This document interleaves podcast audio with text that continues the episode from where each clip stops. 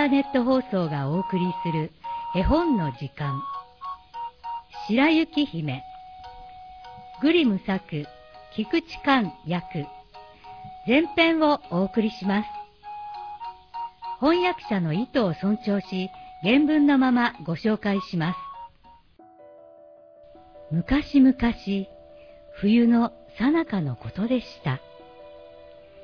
雪が鳥の羽のようにひらひらと天から降っていました時に、一人の女王様が黒炭の枠のはまった窓のところに座って縫い物をしておいでになりました。女王様は縫い物をしながら雪を眺めておいでになりましたが、ちくりと指を針でお刺しになりました。すると雪の積もった中にポタポタポタっと3滴の血が落ちました。真っ白い雪の中で、その真っ赤な血の色が大変きれいに見えたものですから、女王様は一人でこんなことをお考えになりました。どうかして私は雪のように体が白く血のように赤い美しいほっぺたを持ちこの黒炭の枠のように黒い髪をした子が欲しいものだ。それから少し経ちまして、女王様は一人のお姫様をお産みになりましたが、そのお姫様は色が雪のように白く、頬は血のように赤く、髪の毛は黒炭のように黒く艶がありました。それで名も白雪姫とお付けになりました。けれども女王様はこのお姫様がお生まれになりますと、すぐお亡くなりになりました。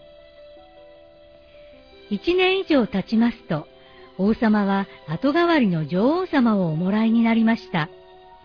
その女王様は美しい方でしたが、大変うぬぼれが強く、わがままな方で、自分よりも他の人が少しでも美しいとじっとしてはいられない方でありました。ところが、この女王様は前から一つの不思議な鏡を持っておいでになりました。その鏡をご覧になるときはいつでもこうおっしゃるのでした。鏡や鏡？壁にかかっている鏡よ。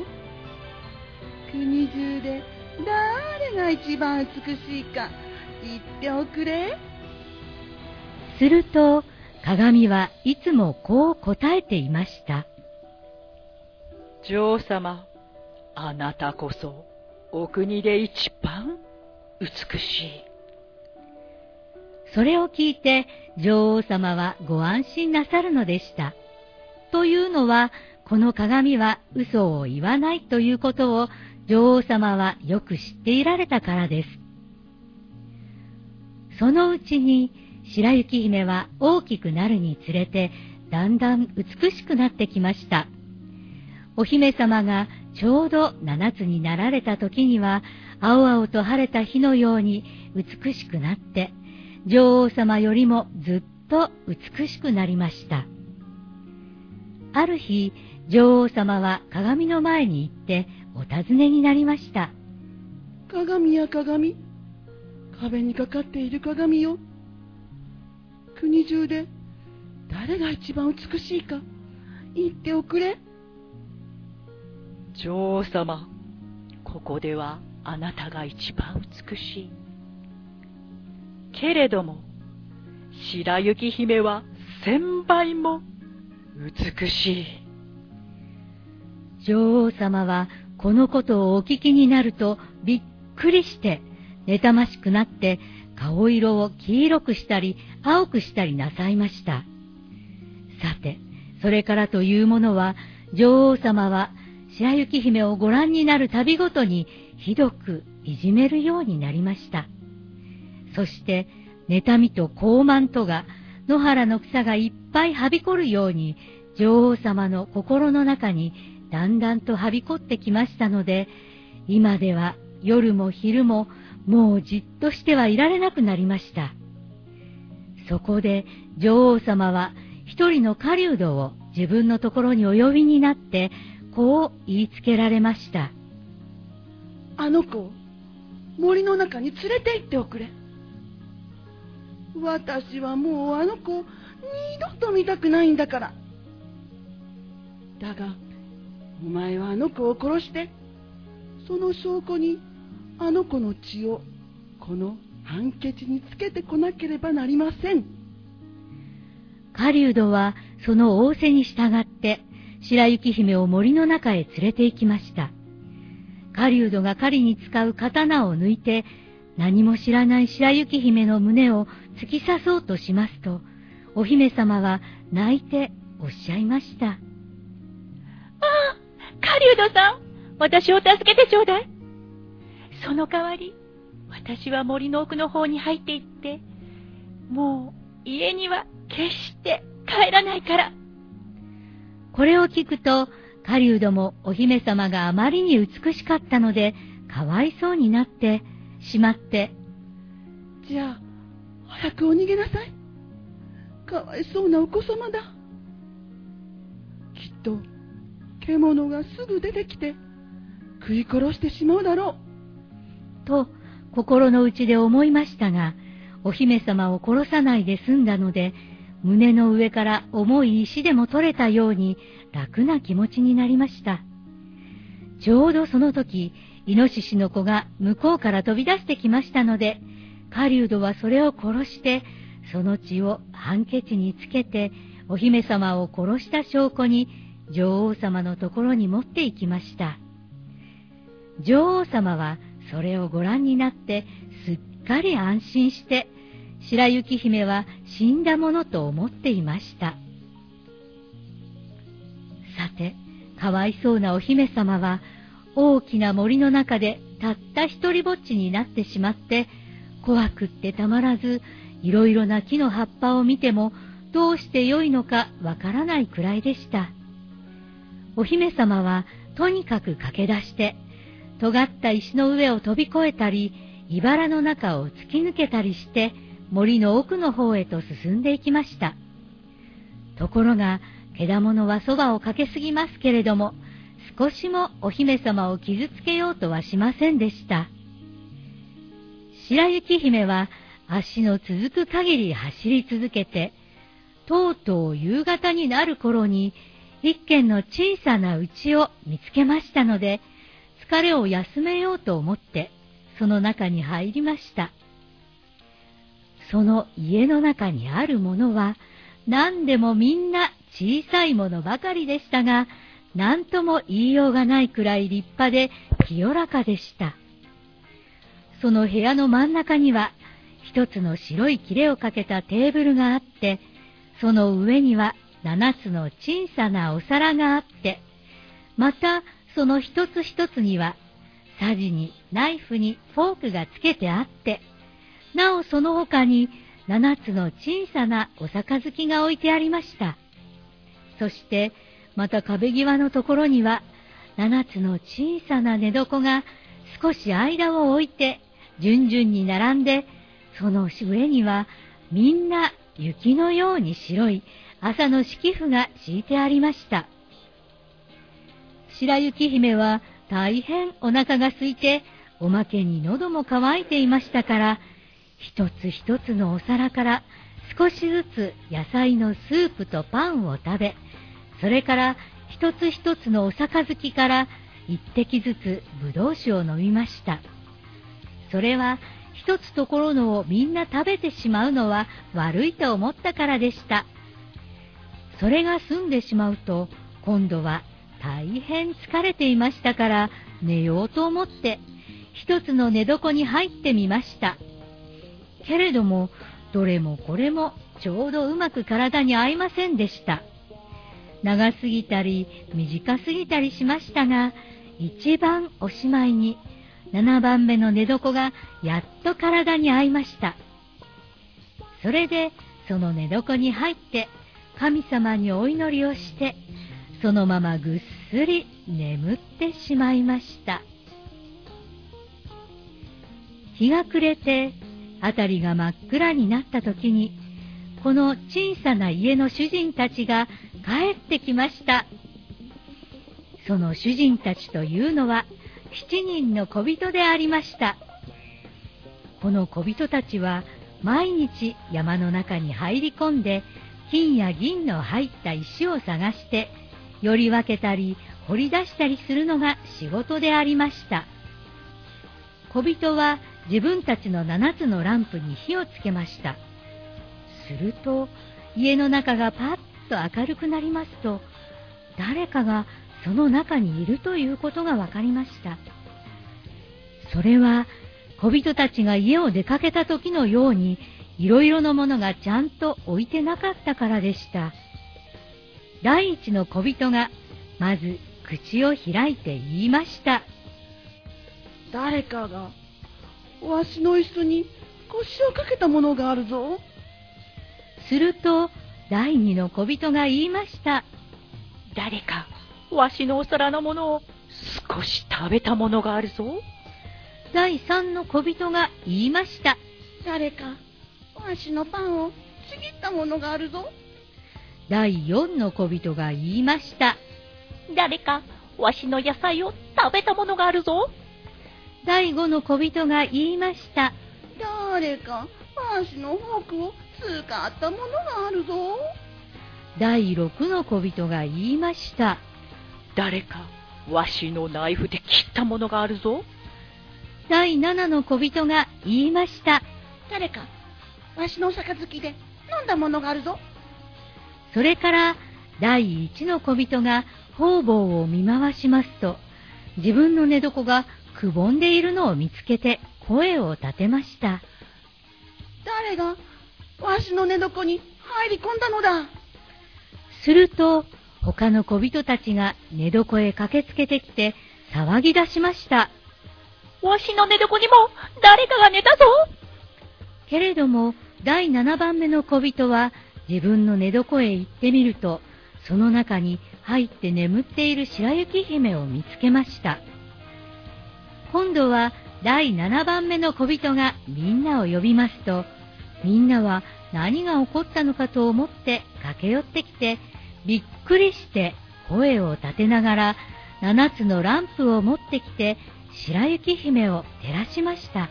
おやおやおやおやおや、なんてこの子は綺麗なんだろう。小人は叫びました。それから小人たちは大喜びで白雪姫を起こさないで寝床の中にそのままそっと寝させておきました。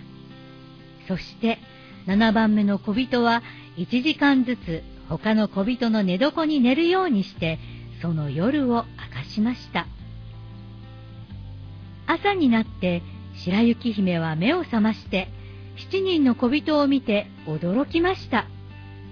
けれども小人たちは大変親切にしてくれてお前さんの名前は何というのかな？私の名前は白雪姫というのです。お前さんはどうして私たちの域に入ってきたのかね？小人たちは聞きましたそこでお姫様はママ母が自分を殺そうとしたのを狩人がそっと助けてくれたので一日中駆けずり回ってやっとこの家を見つけたことを小人たちに話しました。その話を聞いて小人たちは、もしもお前さんがわしたちのうちの中の仕事をちゃんと引き受けて、煮炊きもすれば床も伸べるし、洗濯物も縫い物も編み物もきちんときれいにする気があれば、わしたちはお前さんをうちに置いてあげて何にも不足のないようにしてあげるんだが。どうぞお願いします。お姫様は頼みましたそれからは白雪姫は小人の家にいることになりました白雪姫は小人の家の仕事をきちんとやります小人の方では毎朝山に入り込んで金や銀の入った石を探し、夜になると家に帰ってくるのでした。その時までにご飯の支度をしておかねばなりませんでした。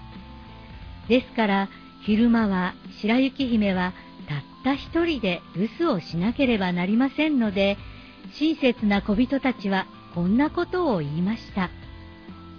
お前さんのママ母さんにお用心なさいよ。お前さんがここにいることをすぐ知るに違いない。だから誰もこの家の中に入れてはいけないよ。こんなことは少しも知らない女王様は、狩人が白雪姫を殺してしまったものだと思って、自分がまた第一の美しい女になったと安心していましたので、ある時鏡の前に行って言いました。鏡や鏡壁にかかっている鏡よ。国中で誰が一番美しいかっておくれ。女王様、ここではあなたが一番美しい。けれども、いくつも山越した七人の小人の家にいる白雪姫は、まだ千倍も美しい。これを聞いた時の女王様の驚きようと言ったらありませんでした。この鏡は決して間違ったことを言わないということを知っていましたので、狩人が自分を騙したということも、白雪姫がまだ生きているということも、みんな分かってしまいました。そこで、どうにかして白雪姫を殺してしまいたいものだと思いまして、また新しくいろいろと考え始めました。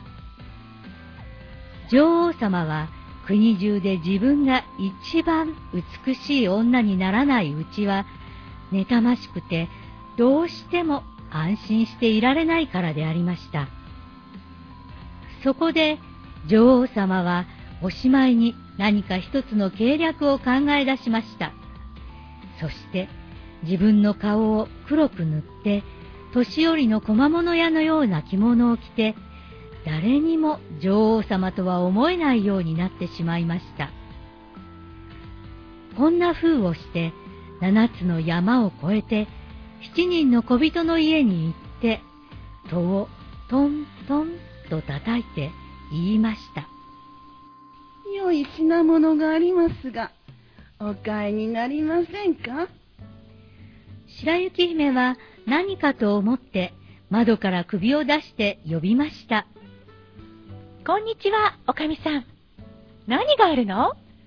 上等な品で、きれいな品を持ってきました。いろいろ変わった締め紐があります。と言って、いろいろな色の絹糸で編んだ紐を一つ取り出しました。白雪姫は、この正直そうなおかみさんなら、家の中に入れても構わないだろう。と思いまして、戸を開けて、きれいな締め紐を買い取りました。お嬢さんには、よく似合うことでしょう。さあ、私が一つ、よく結んであげましょう。と、年寄りの小物屋は言いました。